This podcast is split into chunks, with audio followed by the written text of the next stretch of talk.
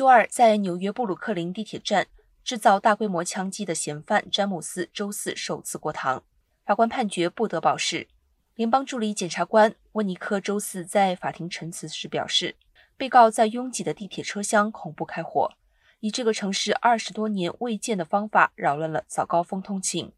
被告的袭击是有预谋的、精心策划的，给受害者和整个纽约市制造了恐怖。另外，法庭文件显示，检方指出詹姆斯有能力制造更大规模的伤亡。调查人员在他于费城租用的储物间里发现了弹药等物。警方称，这表明如果枪手使用的武器未出故障，可能会造成更严重的人员伤亡。